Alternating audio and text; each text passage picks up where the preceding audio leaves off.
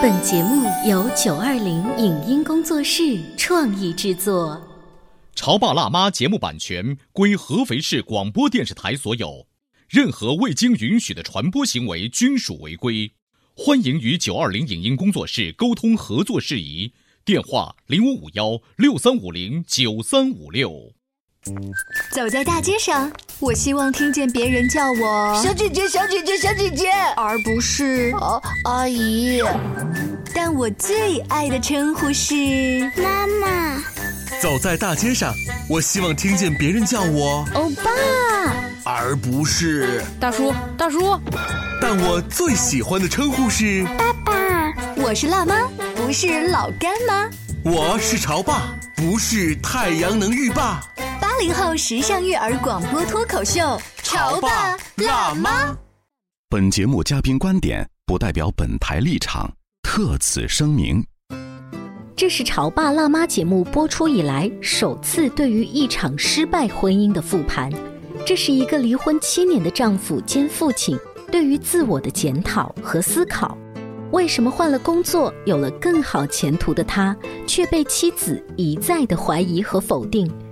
一杯温暖的羹汤，在男性心里有多重要？在儿子的教育问题上，爸爸和妈妈的出发点有多大的出入？欢迎收听八零九零后时尚育儿广播脱口秀《潮爸辣妈》。本期话题：我变得更好，是为了你，还是为了我自己？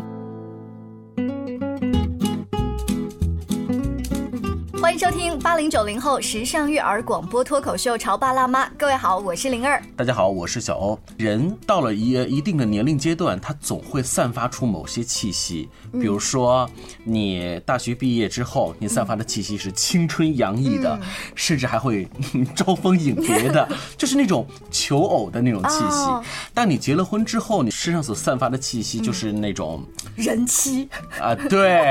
可当你如果一旦有了孩子之后呢，你所散发的气就是某某妈妈。对，在我在办公室，我会散发出一种所谓的奶奶的气息。为什么？因为我经常会用风油精。就是人啊，会因为身上所散发出的不同的气息，就会被被别人定义成啊，你是一种什么样的一种状态？对呀。但是打死不能承认，就是因为我们做的这一行，我们经常要出镜，所以呢，又得把自己特别往嫩里扮的时候呢，就好想有一个这样子的落差。尤其是你在另外一档童话亮晶晶节目出现的时候，别人可能会惊呆了，说你的孩子竟然啊，都已经上小学这样啊。然后呢，作为一个女主主持人的这个嘚瑟，当我听到这样的对比的时候，又更加高兴，嗯，然后我就更加想去打扮自己。所以你讲的这种味道，我不太同意。对啊，呃，那今天。今天呢，我们就要来呃，更加的谈一谈所谓的味道。不过这个味道不是咱俩在节目当中散发的，是另外一种不一样的味道。我们有请瑞瑞爸爸，欢迎瑞瑞爸爸做客直播间。Hello Hello，收音机前的小伙伴们，大家好。就是因为他已经某某某某爸爸了，嗯，所以我不太明白你是说把他的这个爸爸的气息向我们的听众们介绍一下。是这样子的，我跟瑞瑞爸爸认识呢，实际上是在一场饭局当中的。酒过三巡之后啊，他如果不是自己说啊什么我们家孩子什么什么的，周围所有人都会听啊，你还有孩子？就你结婚了？你你有孩子了？嗯嗯，他身上没有散发出任何一种爸爸的味道。倒不是说他有多么多么的明星，嗯，像一个影视明星一样隐瞒自己的年龄，只是因为他实在。担当不起爸爸的这个这个称号。等一下，等一下，等一下，哎，这个兄弟，你打断一下，我来问一下瑞爸爸。当小欧他说他看你身上没有爸爸的味道的时候，你听起来是像我刚才女主持人的这种高兴嘚瑟，还是其实有一点点难受的？刚开始的时候，我以为他是在夸我，你知道吗？你觉得我像彭于晏，但也不用这么说。后来我发现不是，他在 diss 我。为什么？就是有一个小梗，就是他问我儿子英文名叫什么时候，我想了半天想不起来。嗯，你可以说他，我们在家都用中文来称呼，不像你是假洋气 这样子。他确实有，但真的是想不起来。所以我也帮不了你，对吗？所以，呃，瑞瑞爸爸，你听到这样对你评论，应该不是我一个人这么说吧？呃，有人也说过，嗯，会不会也会说，嗯，看上去这个爸爸好像并不是特别的称职之类的话？怎么说呢？如果是按照就用中国传统的父母的来定义的话，确实不称职。嗯，啊，你说的这个传统统是确实不称职，因为是这么，我是这么认为的，就是孩子的成长是不可逆的。嗯，就是在孩子的三到六岁或者三到十岁这个阶段，父母应该把大量的时间和精力放在跟孩子相处上。嗯，呃，如果单从这一点上来说的话，我觉得我做的其实不算是称职。就是陪伴时间不够陪伴时间不够称职。嗯，但是如果从担当和责任心上来说的话，我觉得我还能勉强算及格，因为我的本意就是说，如果，如果。哪怕有非常重要的事情，有个投资人来说啊，明天我跟你谈个投资协议，我给你投一千万。这时候娃子说：“爸爸，我明天想去爬大山，一千万不要了。真的吗？可是那个一千万没有人说这个。我刚觉得就是 你你糊弄谁呢？我觉得那这一千万我可以跟儿子商量一下。就刚才的他那些话，这全世界在我们听上去，就全世界除了他自己认为他对孩子责任心实际上是有的以外，好像没有太多的人会觉得他是一个称职的爸爸所以。我你这是亲兄弟，你请来节目打脸的是吗？对，今天这期节目，首先我们要感谢瑞瑞爸，我觉得他有充足的勇气，包括他有特别强大的这种内心啊，能够以一种特殊的身份，这个身份并不仅仅是所谓的爸爸的身份，哦，你还有什么新身份？我是一个离异人士。因为创业，因为创业业，然后的话发生了很多小的波折，嗯，然后最后这些所有的矛盾，最后导致不可调和、不可逆，嗯，呃，最后的话就是没有走到一起。然后你现在过了这么多年来，再回头看的时候，是因为创业，所以你的压力变得很大，你没有时间去陪妻子跟孩子。其实倒不是时间的原因，那是什么原因呢？落差，落差。落差。哎，我真的第一次听到这个语点哎。落差。这个我简单说一下我跟我前妻之间的一些点点滴滴。嗯，你们离婚几年了？七年，哇，七年时间啊，这早就应该是翻了好几篇过去了吧？没有没有没有，翻是早就翻过去了，但是一直就是在单身的状态。嗯，原因很简单，第一很忙，第二呢就是确实也不敢那么轻易的就再去走进另外一扇门。嗯嗯但是我觉得你们说的是，呃，七年了，一定是不是要再谈一场新的恋爱，而是七年了，我有没有把前一段失败的婚姻给捋清楚这件事情？因为瑞瑞爸爸始终在强调说，是因为我当年创业，我觉得你的公司跟创业这两个字儿不能帮你背锅呀。呃，如果真要背锅的话，我觉得还是自己的问题。嗯，我一直有一个观点啊，嗯，就是公司所有的问题都是一把手的问题，嗯，都是公司这个创始人的问题。家庭中所有的问题却不能单单的归到某一个人的身上，嗯，可能是两个人的责任，或者是某一个人引起的一个小的问题，最后双方没有处理好。嗯，我觉得最大的问题啊，就是我们当地位出现落差的时候，我以前在国企，嗯，然后呢，我前期很优秀，非常优秀啊，也是在国企，嗯，呃，我们是大龄男女青年，就接近三十岁了，然后最后在一次偶然的会场，然后认识的，认识之后呢，我们首先是被对方极其光鲜的这种外在条件所吸引，就是我们看上去的，就是成长背景，或者是说成长背景、啊荣誉、收入都差不多。社会地位，相对来说比较匹配。因为我当时在国企里面也是一个比较年轻的干部，嗯，那么这些外在的因素助推了我们直接往前走，可能忽视了内在的一些内心。啊，就是当时的时候，一是父母催的比较紧，二是年龄也确实比较大，所以有一种催婚的状态下，加速了，嗯，对，直接全程二点零倍快放，嗯，认识三个月之后买房领证，然后哦，一切按照这个流程一路 next 往下点，在那个时候听上去是非常罗曼蒂克的。啊，就对，大家会觉得就是对啊，你如果你们本身就已经特别合适，那那还等什么呢？对不对？继续下去嘛。这一切都没有问题。然后到了二零一三年的时候，就是我是意外的拿了一次这个创业大赛的一个奖，然后呢，台下就有一个投资人就说了啊，你别干了，这个事儿能能去孵化，我投钱给你，啊，这个后来呢，我左思右想，因为当时是一个特殊的年份。就是叫做中国移动互联网爆发的元年，嗯，那个时候你每天看到全是造富的神话，嗯，就是某个公司啊突然拿了五百万，然后 B 轮一千万，C 轮多少多少多少多少，所以你觉得你离梦想特别近？我感觉就是有点像什么呢？就像天上那个云，看上去很远，但是我觉得我能够得着。就是你就是下一个 BAT，就有可能的话，想是这么想过，是是是。所以你的心态不平衡，你的妻子觉得你膨胀了吗？我那个时候还没膨胀，啊膨胀是在后边。那个时候也是反复去调研，当时也没有那么冲动，其实也是听了很多人的意见，反复去调研市场，包括去组建团队等等等等，一切全部准备就绪的时候，然后我从那个很优秀的那个国企里面离职。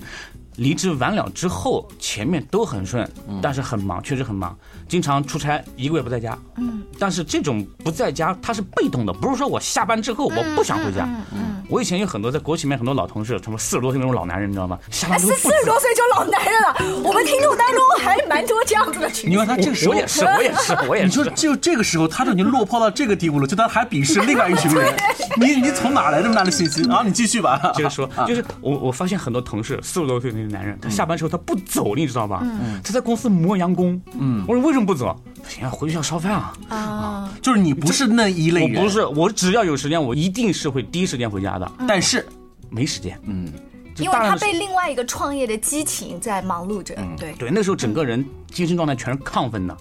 就亢奋到什么程度？忙到什么程度啊？五天跑七个城市，第一天北京，第二天上海，第三天深圳，第四天杭州，第五天回来。嗯，然后晚上时间呢，就是为了省时间，晚上一般不住酒店，全部睡卧铺，哇哦，就是一定是买一个直达的这个绿皮车。就是从一个城市睡到另外一个城市，就是我的这个内心的落差来自于什么呢？我觉得我这个为家庭辛苦的拼搏打拼，哇，我那么累，我的妈，我在外面那么累，没有被要理解。就这么去说吧，用几个排比句，我见过最世态炎凉的嘴脸，见过最刻薄的讽刺，见过最无情的白眼，就是这些。你在找这个投资人、找客户、在融资的时候，全部都会碰到过，什么人都碰到过。我在零下十五度的北京，在室外站七个小时等一个人，等一个投资人，就整整等了七个小时，冻得要死。我是内心充满了委屈。所以我的下意识和我的本能会认为我的这些委屈在家里面应该会得到体谅和包容。我认为我回家之后应该会有一盆呃这么暖暖的汤在等我，应该是有一个热饭热菜在等我，嗯，对吧？或者在我特别疲惫的时候，在我生病的时候，有一个人给我递水端药。我是本体是这么认为的，但实际上这些事情都没有。那接下来迎接你的是什么呢？就是这么的努力去做这件事情，就是为了为了改变一个家庭的经济状况，让整个家变得更好。但是这是他的一家之词，对不对？对，就是说，那站在你们女生的这个角度，站在一个新婚还没有多久，尤其是认识才三个月就迅速的结婚走入状态的那个妻子来说，心里会怎么想呢？我听刚才瑞瑞爸说的时候，其实我自己是陷入一个特别纠结的思考状态。我一边是帮女孩子们在想，但我一边又是一个主持人的理智，所以呢，我可能会有两个想法。稍微休息一下广告之后，跟大家接着聊。你在收听的是《乔爸拉妈》，小欧零二，叫你变成更好的爸爸妈妈。《潮爸辣妈》播出时间：FM 九八点八合肥故事广播，每周一至周五十八点三十首播，次日十一点重播。网络收听，请下载荔枝 FM、喜马拉雅，搜索“潮爸辣妈”订阅收听。官方抖音号“潮爸辣妈”。关于和孩子沟通呢，我是想先处理好彼此之间的情绪，然后再去搞定他具体的问题。我们家长经常在一起讨论，怎么样从小才能培养好他的学习习惯我是后。来通过学习才发现，孩子行为背后是有另外一种需求的。陪你一起吐槽养育熊孩子的苦，陪你一起追忆曾经自己的小世界。八零后时尚育儿广播脱口秀，潮爸辣妈。本节目嘉宾观点不代表本台立场，特此声明。这是《潮爸辣妈》节目播出以来首次对于一场失败婚姻的复盘。这是一个离婚七年的丈夫兼父亲对于自我的检讨和思考。为什么换了工作，有了更好前途的他，却被妻子一再的怀疑和否定？一杯温暖的羹汤，在男性心里有多重要？在儿子的教育问题上，爸爸和妈妈的出发点有多大的出入？欢迎收听八零九零后时尚育儿广播脱口秀《潮爸辣妈》。本期话题：我变得更好，是为了你，还是为了我自己？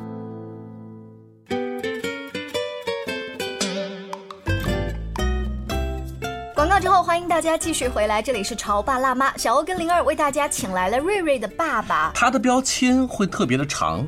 首先，他是一个爸爸，然后是一个在很多人眼里头看上是一个并不称职的爸爸，在他自己看来，他自己是一个希望通过自己努力，然后创业打拼，所以变得并不称职的爸爸。但是在他妻子看来，因为他创业打拼没有照顾到他，所以变得不称职，因此我要跟他离婚。他又是一个单身离异七年的一个爸所以。上半段他巴拉巴拉讲了那么多，就有一种我是被迫离异的对的那种感觉。同时，他还 diss 了很多他看不上眼的所谓的油腻 四。十岁的老男人，真是。哎，我刚才在听他讲的时候，说实话，我身上是有鸡皮疙瘩的。嗯就是你听一个创业的老总，然后再回忆自己当年在零下十五度的北京的，就是那些故事，我是被感动的。他的意思就是说，我都这么的努力了，你看又在这样的一个所谓三十岁的这样的一个高龄，对他抛弃了之前特别稳定的国企的这个。我为什么？我还不是为了这个家吗？真的是为了这个家吗？或许在他媳妇儿心目中，他并不是这么认为的。总而言之，他想回去能够喝到一碗热汤。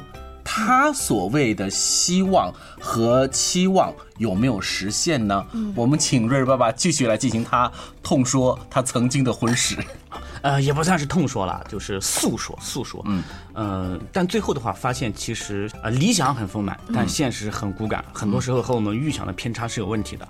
我们有一个词叫一顺百顺，对吧？当你顺利的时候，你家庭的很多矛盾。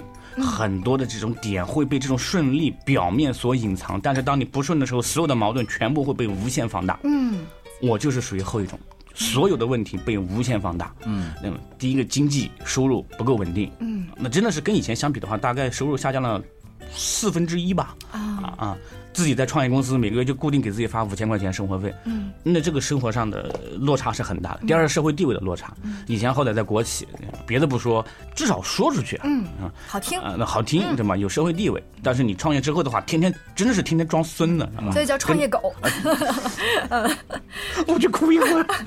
所以你因为自己的一次特别重大的，可以算是人生的选择，呈现出了种种在创业初期的那些改变。你觉得你之前已经预想到了吗？你有这个预期吗？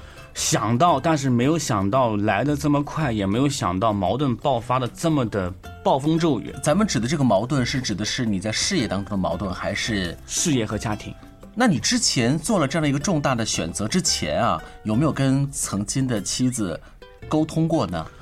沟通是沟通过，但是我当时跟他沟通的时候，我是报喜不报忧，嗯我是不停的在给他说这个行业的好处，成功的概率，成功之后会怎么样？对，我给他洗脑。就是有一种啊泡沫的感觉，所以当当他真的看到你创业当中的一些大坎坷的时候，他会发现其实你一直都在骗我，因为你又说了刚才一个细节，说我回来想喝一碗热汤，就这样子的需求，你有跟妻子说过吗？这个我觉得不用说。当你真的要提需求的时候，就是我觉得两个人在相处的过程中啊，很多时候是默契达成。比如说你跟你老公或者你男朋友说，我肚子疼，你能不能带我去啊医院？你说出这句话的时候就已经有问题了。好，问题来了，嗯，我觉得就是之所以我们会把瑞瑞爸爸请来直播间，他刚刚讲了一句很重要，就是这个事情不要说。嗯，请问你不说，我怎么知道？你们又才认识那么没多久，对，然后很多时候就是你觉得你应该知道，你觉得作为妻子你应该懂我，这是妻子的你觉得责任嘛？对，但是妻子说，首先你跟我只报喜不报忧，你没有跟我讲你职业的需求，就算汤的话，你都是想要 A B 口味不一样的，然后你现在怪我不懂你，然后你还没有尽到做丈夫的责任，对不对？所以他后面的矛盾，我我现在。呃，为什么我刚刚在上一段广告之后，我说我有两种很复杂的心情？一方面，我站在女主持人很冷静的角度，我们看了很多心理学的书，我绝对能够同理她的各种在北京那种寒天冻地的心情。但是我特别能够理解你老婆，她的那种因为一碗汤你都不能跟她说明白的感觉。所以我后来在想，其实我们很多人对对方的需求啊，是我认为你应该会怎样，嗯，就我认为在我的潜意识里，我认为你会这么去做，但是你没有。会不会你的前妻的当时，她心目当中也认为啊，就是你的这种所谓的重新洗牌的创业和开始，也应该会给她带去一些她要的也有这种可能性，嗯，但是你们各自对对方都抱着某些期望和需求，但又并没有把它嗯直接的用于交流，所以在那个时候就已经有一些矛盾了。对，然后这种矛盾呢，后来就会被无限放大，而且也是呃坦白说，双方父母在里面也没有处理好这段关系。嗯，就像你刚才说的，一不顺他就百不对对对顺这样子。呃，你们的孩子的出生是结婚哪一年？结婚第二年，也是很快喽。对两这就是以连续剧的形式，二点零倍快放。嗯，就是对因为二点零倍的快放本身咱们自己还没有捋顺了，嗯然后又加上创业这么一个大的事儿，当中潜伏的各种暗礁所。以说你的创业的开始也是孩子很小的时候。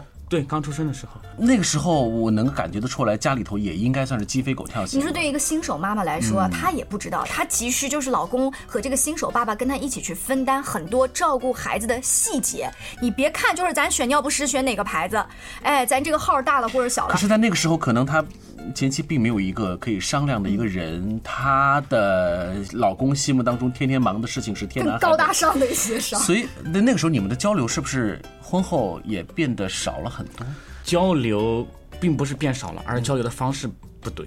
哦，以前的交流方式，嗯那绝对是心平气和的，嗯嗯对吧？而且带着一点点的嗲。嗯，那那个时候的交流呢，那基本上就命令，啊就我前几回直接跟我说，怎么怎么，你去给我买个什么。啊，那我说我就是在开会，你让我去买东西，开什么玩笑？他说的买基本上是跟孩子有关的东西，对吗？差不多是，就是那个时候的话，我们已经没有之前的那种客气，当然这个客气是打上一个引号的。所以你的前妻在那个时候说让你给我去买买这个东西，买买那东西，包括给孩子买东西，但是你因为确实很忙碌的工作，并没有完全执行到位。我我是这么认为的，嗯我觉得这个事儿的话，你可以通过其他的方式来解决，不一定一定要动用我这个人力资源。好了，那所以从那个时候开始，你就已经被你老婆贴上了一个这是一个不负责任的爸爸的一个标签对，。是的，所以更在意的其实并不是我真的下楼去买这样一个奶瓶跟奶。那个时候可能我都不在家。哦，对，就不是我去买，而是你跟我说话的语气。如果我换他还用以前嗲嗲的身份说老公，那可能就没事了。所以你在意的是语气，对吗？我在意的是感觉。是感觉啊，这个好抽象。你让我们女人到底怎样？我这边蓬头垢面的在给小孩喂奶，然后那边你还跟我在意，说我只是一个语气。控制一下情绪，哎，你你知道吗？的你能回到我们女生的那个心情，没错就是他老婆可能当年比我现在更爆炸。所以今天我们特别邀请了呃，我们今天的这位看上去并不称职的一个单身爸爸来到我们的直播间，算是某种意义上的复盘啊，对于曾经差不多有七八年前对那场失败的婚姻的一个复盘。离婚已经七年时间过去了，现在我们来说他还是在埋怨某些人吗？我觉得可能早就对不上号了。我们只是去把这件事情说出来，给正在听节目的各位潮爸辣妈，我们一同来。分享，我们一同来感触。但是听他整个这样说，其实我呃虽然就呃发脾气哈，我爆了啊，但是我会在思考，那同样一件事情，下一次我们女生希望老公来帮我们做的时候，我用什么样的语气，我可以达到这个目的，我达到一个引号的目的。就如果我真的就是想让老公帮我去百忙之中帮孩子来买尿不湿，帮我分担，他真正想要的，他不是不在意那个一百块钱跟一千块钱，他想让你对我说话嗲一点。可是那个时候，我希望你对我说话嗲一些，就绝对也不是他的最直接的需求。对，就是那个最后的需求因为？他是在一个事业快速上升及挑战的时期，嗯他心思应该更多的是事业吧？就每天脑子里想的全都是公司的业务问题、嗯人力问题、财务问题，没有老婆孩子吧？或者有，但是也有，但是是说真的，确实是有的时候晚上睡觉做梦都会梦到的是什么？都是公司一堆财务报表，所以你梦不到你的老婆孩子，或者是老婆孩子，还是一种噩梦的方式出现。没那么夸张，没那么夸张。就是总而言之，在那个时候对你来说也很为难吧？焦虑，很焦虑，就是每天是在公司心情不好。我希望是回到家之后心情会好一点，但是没想到回到家心情更不好。哎，这种回到家心情不好，并不是说我体力或者是脑力上的这种付出，嗯，而是沟通，嗯，就是我瘁。我我得不到我想要的那种感觉，那种感觉是我回家之后，我发现我全是错，我不管做什么事全都是错，嗯，一个碗摆的不对。就是他都会对我发脾气，牙膏挤的从中间挤，他也会发脾气。所以你的前妻也会对你挤牙膏的方式也会为什么呢？我后来想，其实他并不是真的吐槽我那个行为，而是他对我整个人有着极大的不满，所以他看我做什么东西都有问题。所以我当时的感觉是什么？我当时感觉就，我觉得这个人怎么天天在找我麻烦呢？但是后来我感觉，其实可能是我出了问题。嗯他只是要用一种方式把他的情绪给宣泄。那这个后来是多后了？也就这两年吧。我、天哪！也就是说，他其实，在离婚之后的三五年时间里头，仍然没有把想明白想明白，可能还是他的前妻站在一个你的情绪的对立面，过往看上去在一个负名单当中去出现的，对不对？因为时间关系呢，今天我们节目作为一个家庭连续剧，今天只能播出第一集，嗯，就是从他们快速认识、快速结婚、快速生孩子，然后开始发生感情，有裂纹。那之后的故事又是什么样的？